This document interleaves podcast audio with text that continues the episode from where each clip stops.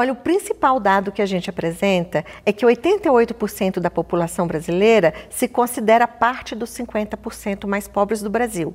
Metade da população brasileira acredita que para ser rico você precisa ganhar 20 mil reais.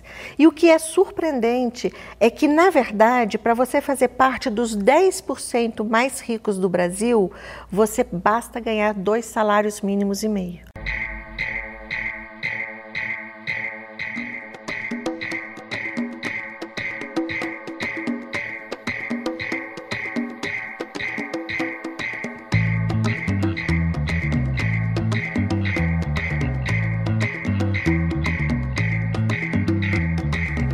Atrás se falava em bandidos, há um tempo atrás se falava em solução, há um tempo atrás se falava em progressão, há um tempo atrás que eu via televisão.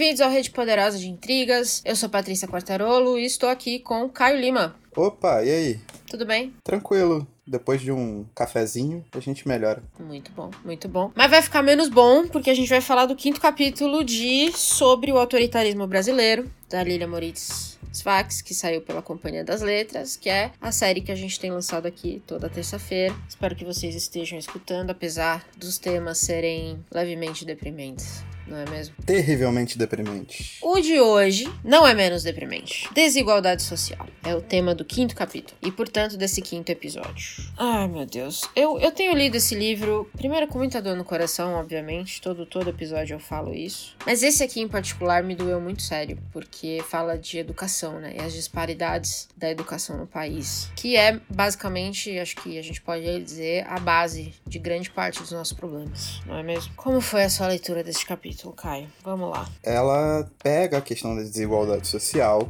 ela traz muitos números. Até agora foi o capítulo mais cheio de estatísticas que eu vi, né? Ela não faz o, o, recorte narrativo assim, ela vai jogando as pesquisas uma em cima da outra, porque ela resolve, e aí é uma parada que me tocou muito, tratar da questão da desigualdade social no Brasil pela educação. E aí ela continua colocando muitos e muitos e muitos dados, mas ela defende um ponto que é o meu ponto, e acho que o ponto de, de todo mundo, que as coisas só vão conseguir mudar aqui quando a gente tiver uma educação de qualidade, quando a gente conseguir fornecer à população, de uma maneira geral, uma educação de qualidade. E isso me tocou bastante, assim. E eu acho que é essa parada, tipo. Uma pergunta. Você ouviu, né? Você tá ouvindo o livro, né? Isso, tô ouvindo. Esse capítulo foi o primeiro que teve todos esses dados que você falou, mas tem muito gráfico também. Eu fiquei curiosa para saber como é que isso foi colocado no audiolivro. Foi colocado na forma de anexos.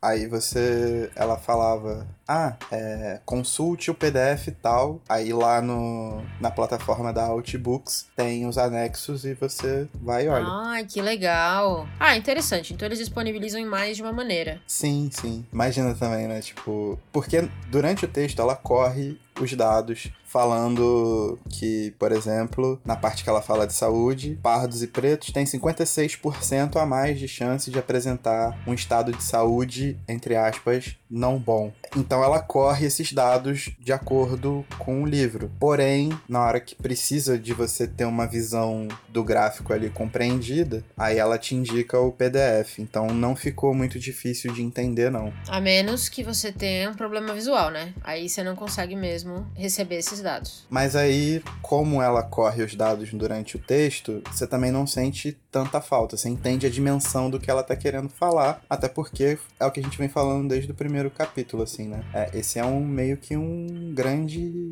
resumão, saudando aí o todo poderoso resumão.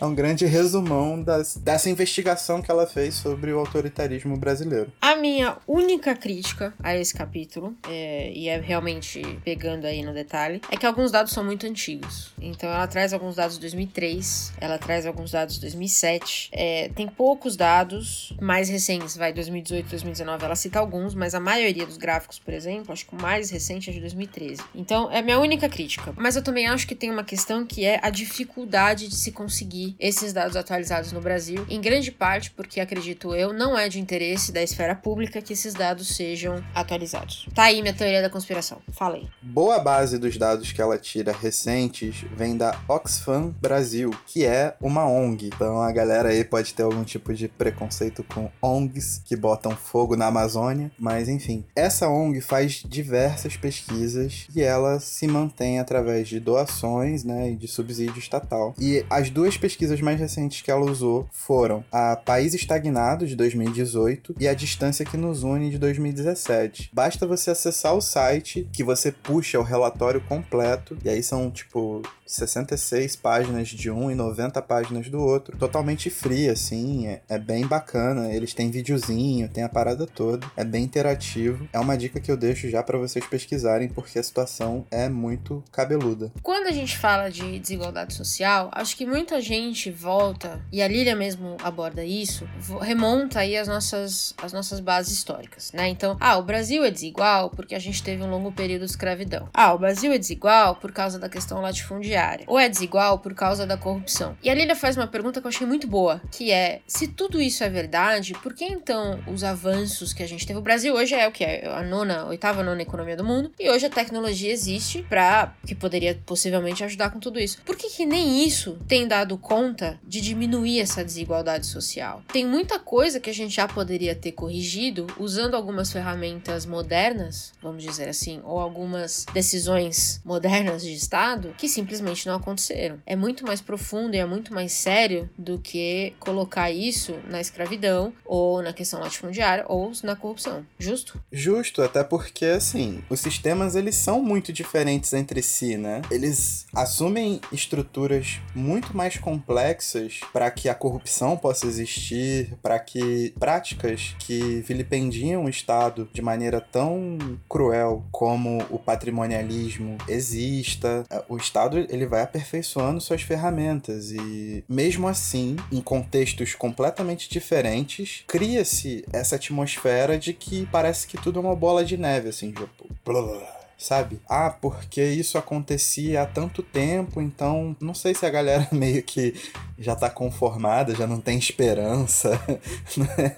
é uma parada muito complicada, mas são sistemas completamente diferentes, são situações completamente diferentes. A própria Lilia faz esse adendo, né? Por exemplo, o impeachment do Collor e da Dilma, eles são por razões completamente diferentes, mas alguma coisa no imaginário do brasileiro faz achar que é a mesma coisa. É complicado, a memória é muito curta, sabe? Então você pega um ponto, por exemplo, ah, o impeachment da Dilma, quem ficou no poder foi o vice. Ah, no do Collor foi a mesma coisa. Ah, teve os caras pintadas.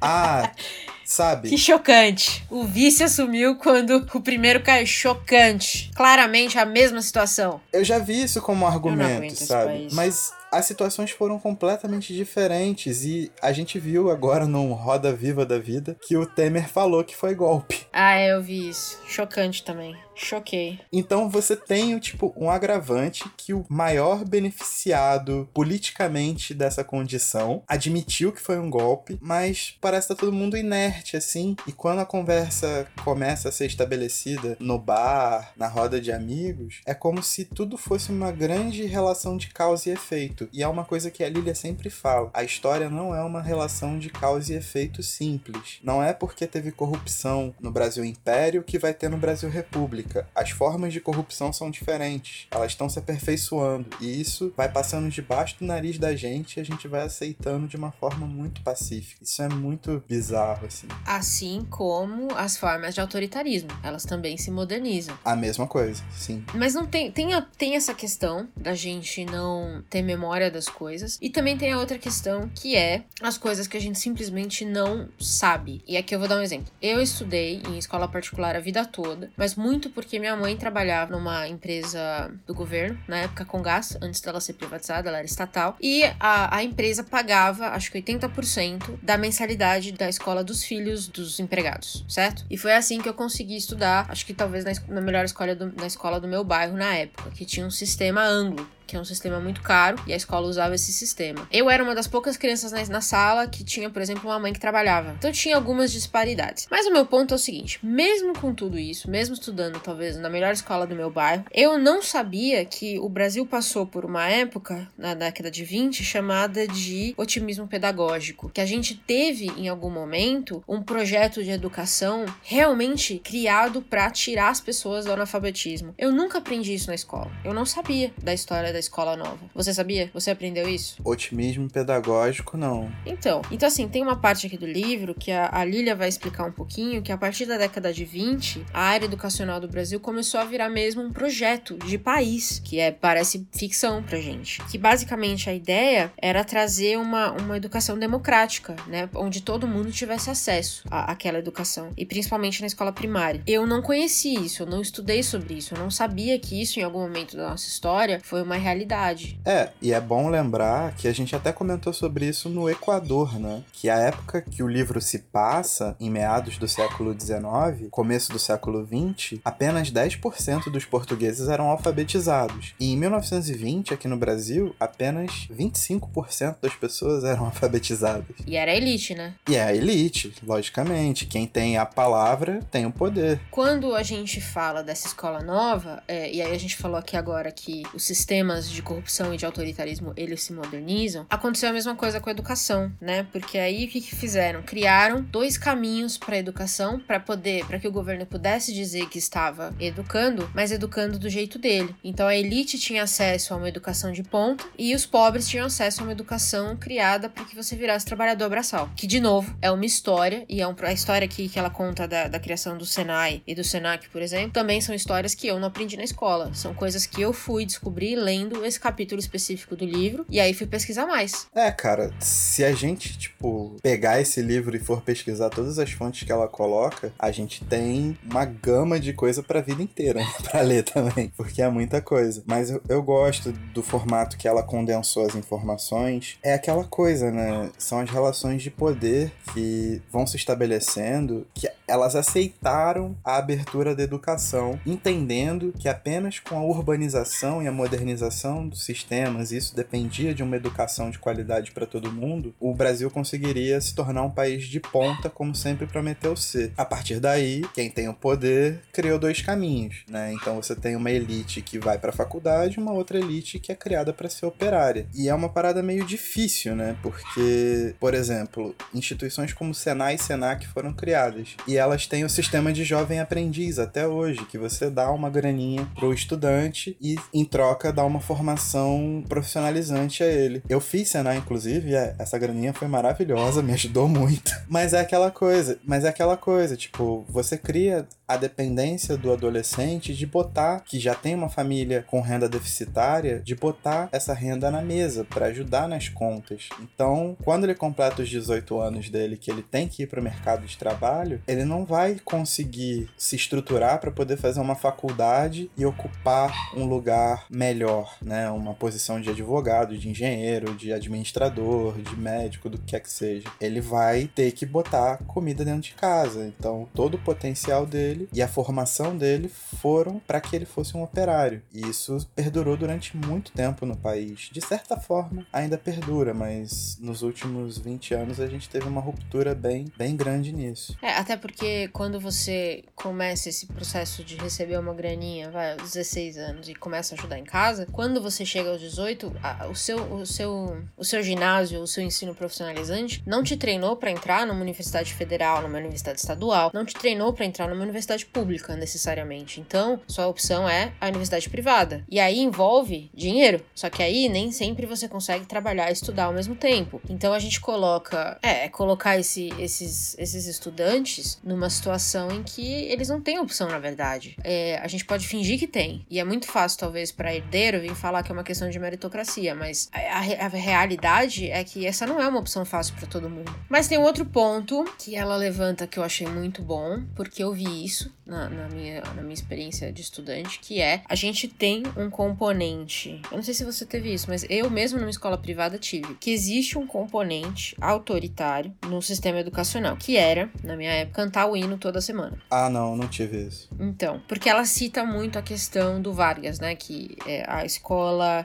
A escola virou meio que o um modelo. Tinha um modelo nacionalismo autoritário. Então você cantava o hino olhando o presidente, que é o mesmo processo que Stalin e Hitler usaram. Então ela, ela inclusive cita esses dois aqui. Existe uma aproximação muito grande, né, do, do, do Vargas com o autoritarismo, assim. Mas isso fica para um, um outro dia. Mas isso, mas isso ficou embebido, de certa forma, em parte do nosso sistema educacional, você não acha? Com certeza, com certeza. Porque é isso que ela. A foto que ela coloca, inclusive. Ah, não sei se você tinha foto como Alexo também. Tem uma foto no livro de 42 que é assustadora. Sim. Parece uma pequena juventude hitlerista Vargas aqui, varguesiana. Acabei de criar Juventude varguista.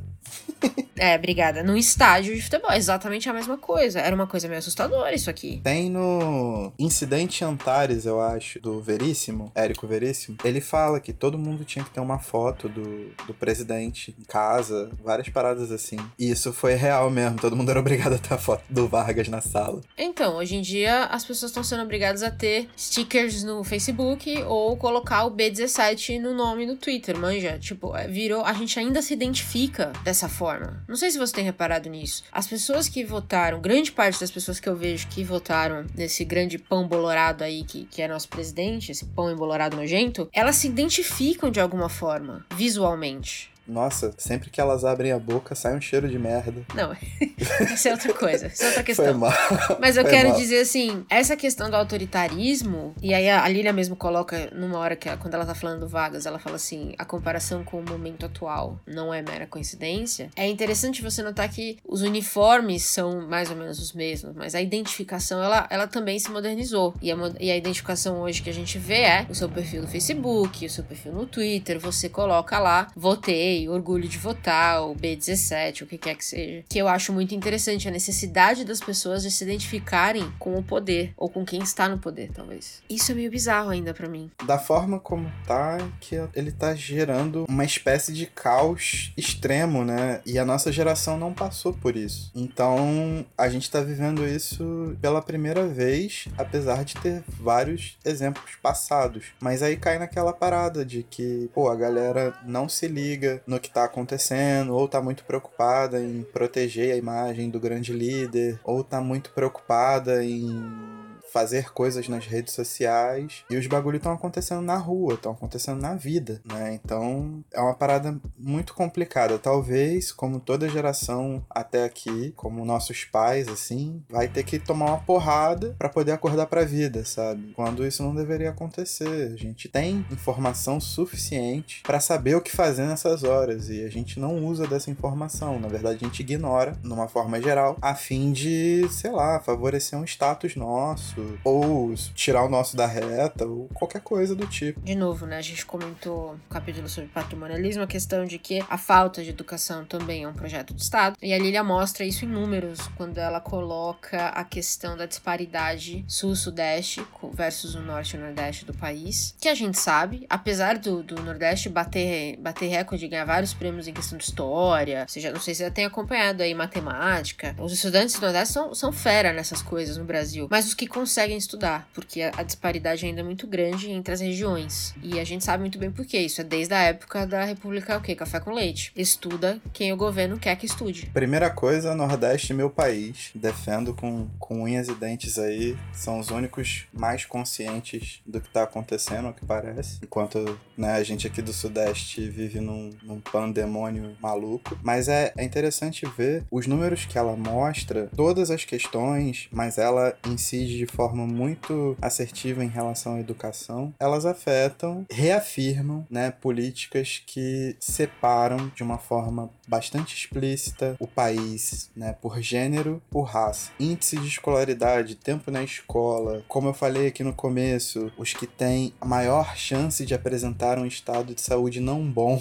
todos eles recaem sobre pretos e mulheres. É sempre esse recorte de gênero que vai ficando cada vez mais estampado. E assim, não tem muito o que dizer, os números eles estão sob uma análise profunda, os números eles estão sob condições confiáveis e extremamente extremamente embasadas para apresentando esses dados. E ainda assim, né, nos últimos anos a gente teve algumas políticas que incentivaram a, um, uma diminuição do analfabetismo, uma saúde que realmente abarcasse todos no país, medidas públicas de infraestrutura, né, em, região norte e nordeste foram as principais beneficiadas, mas ainda assim os números são muito grandes e agora, nesse momento, né, nos últimos três anos, o que é evidente pelo processo democrático de golpe, né, um golpe democrático que aconteceu em 2017, ali, 2016, 2017, a gente vê que esses números agora estagnaram. Então o que estava tá, sendo reduzido, né, tava, estava conseguindo tirar a diferença de pouquinho, pouquinho, pouquinho, pouquinho, agora você já estabilizou. E com essas novas políticas, eu não sei que vai acontecer, não, mano. Mas assim, a ideia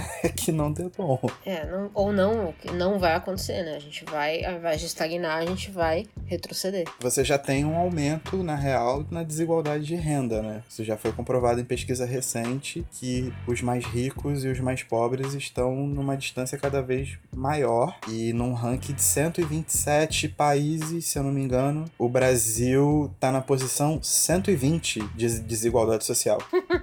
Maravilhoso. Então, né, complicado. Tem um dado muito bom nesse capítulo que eu achei, eu achei que esclarece tudo isso que a gente tá falando, que é presume-se, né, a expectativa ou na verdade a pesquisa diz que a cada ano estudado você aumenta em torno de 10% a sua renda. O que não é muito num país que já, já, já paga pouco, né? Se você olhar a renda média já é baixa. Mas, ainda assim, é um aumento de renda. Então, é interessante você perceber quem tem educação, acesso à educação e quem não tem, porque é exatamente esses números que vão explicar muita coisa. É, se a gente vivesse num país que está realmente preocupado em se tornar o país do futuro, a gente deveria olhar para esses números e pensar que quanto mais pessoas com, com uma renda melhor, mais pessoas comprando, gastando. Você vira meio que como uma economia de consumo, que é mais ou menos o que é os Estados Unidos. Mas de, de, de alguma maneira, algum crescimento tra traria, né, uma população mais educada, possivelmente gerando mais dinheiro. Mas eu acho interessante porque nessa, é nessa hora que eu vejo que os nossos preconceitos, eles, eles impedem a gente mesmo de crescer, porque eu lembro que eu já ouvi de muita gente na questão de cota dizer que não vai ser atendido por um médico negro, ou você não quer que é, os negros virem advogados,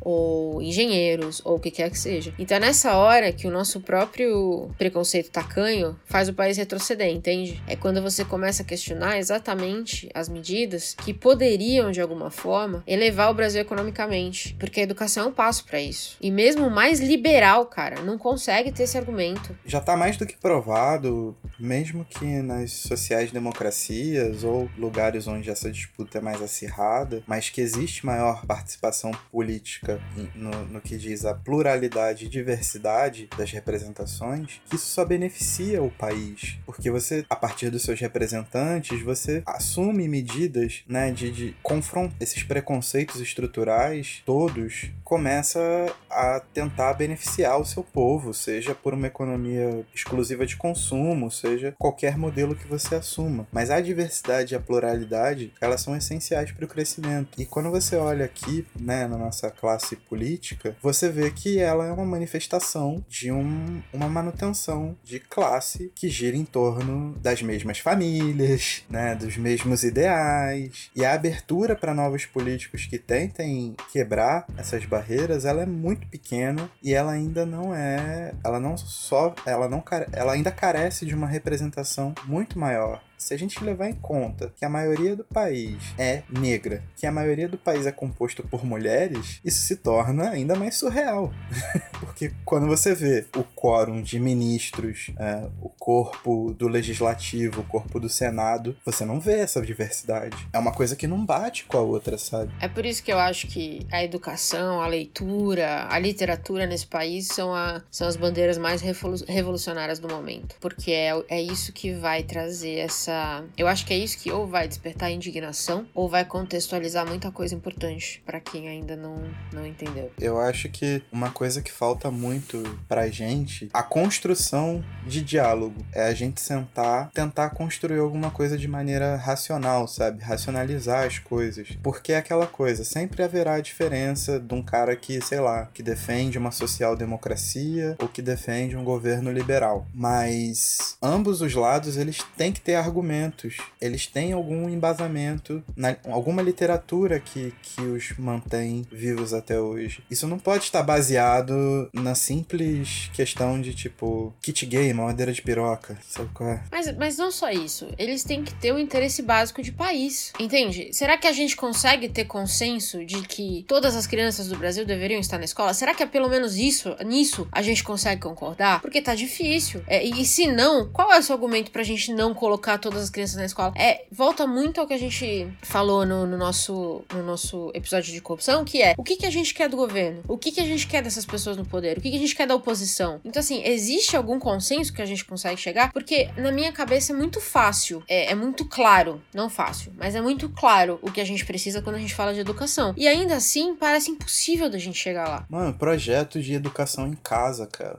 Exato. Ou seja, vamos encerrar aqui, pra, pra não vamos nem entrar nesse tema, que eu não quero depois o povo vir falar que a gente tá dando, tá dando trela pra doido. Mas você entendeu meu ponto, certo? A gente não consegue ter um consenso do básico, cara. Muito mais do que justificativa pro kit, pro kit gay, os caras não conseguem explicar por que, que toda criança não tá na escola. Quando eles começam a explicar, aí você já sabe qual é o meme, né? Mas e o PT? Mas e o PT? Ah! É verdade. E no Rio de Janeiro, as crianças que estão na escola levam bala de polícia, não é mesmo? Exatamente. Que é o que tá acontecendo hoje. Hoje, inclusive, quando a gente tá gravando isso aqui, eu queria até poder falar rapidamente, 22 de setembro, hoje acontece o enterro da pequena Agatha Félix, de 8 anos, que tomou um tiro de fuzil nas costas. A 16 criança atingida no Grande Rio. Então, então quer dizer, ano. quando põe a criança na escola, você libera o policial para matar. Então, peraí, pra onde a gente vai? O que, que a gente faz? Eu tô ficando muito irritado. Sobrevivemos a mais um. Passamos da metade do livro. Passamos da metade, né? Faltam três só. Até lá a gente surta. É, até lá. Então, quem tá ouvindo a gente, força. Estamos aí mandando boas vibrações para vocês. Continuem ouvindo a gente. Talvez piore, talvez não. Mas provavelmente vai piorar. E tamo junto, né? É o que resta. É nóis, galera. E tchau. Quem quiser tomar os meios de produção, só dá um toque. Valeu. tchau.